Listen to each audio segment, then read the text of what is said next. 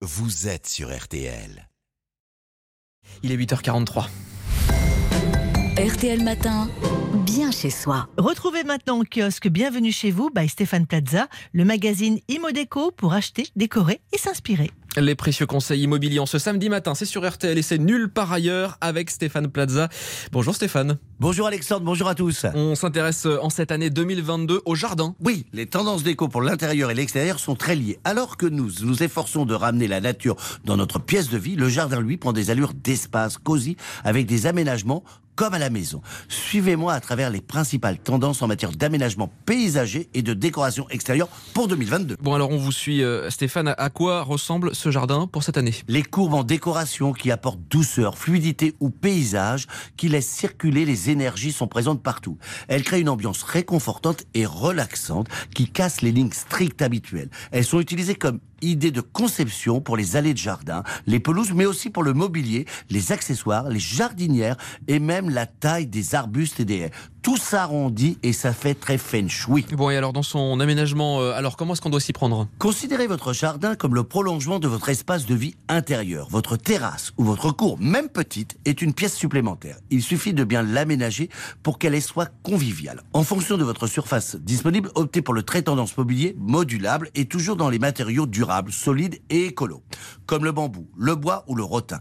Encadrez le tout de jardinières élégantes, multipliez les pots d'aromates, ajoutez des guirlandes et des points de lumière pour une ambiance tamisée et finalisez le tout avec des tapis et des coussins spéciaux extérieurs pour réchauffer l'atmosphère.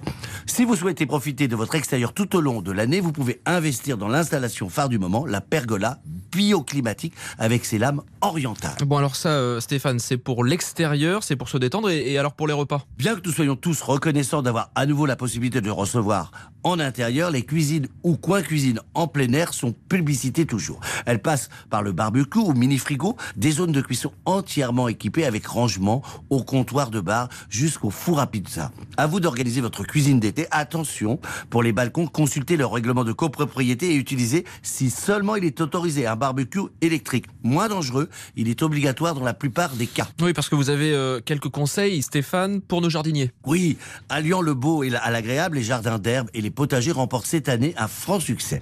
Si vous êtes débutant, il est conseillé de commencer par une petite zone de 1m50 sur 2 ou par des jardinières si vous avez un balcon. Tout ce dont vous avez besoin est un endroit ensoleillé. Ce qui est génial avec les plantes aromatiques, c'est qu'elles sont très polyvalentes. Vous pouvez les faire pousser en pot, peu importe l'espace que vous avez. Dernière star des jardins en date, le mur végétal. Celui-ci purifiera naturellement l'air tout en étant décoratif. Ces systèmes de murs vivants sont souvent vendus en kit et peuvent agrandir ou réduire en fonction de la superficie disponible et du budget. Bon et si on n'a pas d'extérieur, comment est-ce qu'on fait? Alors là, c'est une super astuce que je vais vous donner.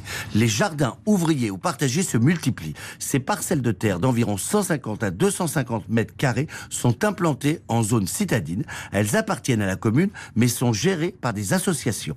Leur objectif est de permettre aux familles de profiter des bienfaits d'un espace vert et de cultiver ses propres fruits et légumes en échange d'une petite contrepartie financière. Aujourd'hui, ce sont plus de 600 communes françaises qui ont adopté ce concept. Pour en bénéficier, il suffit de s'adresser à la mairie de votre ville. Voilà les jardins 2022 vus par Stéphane Plaza. Ce matin, on peut réécouter évidemment le replay à disposition sur rtl.fr. Parfait.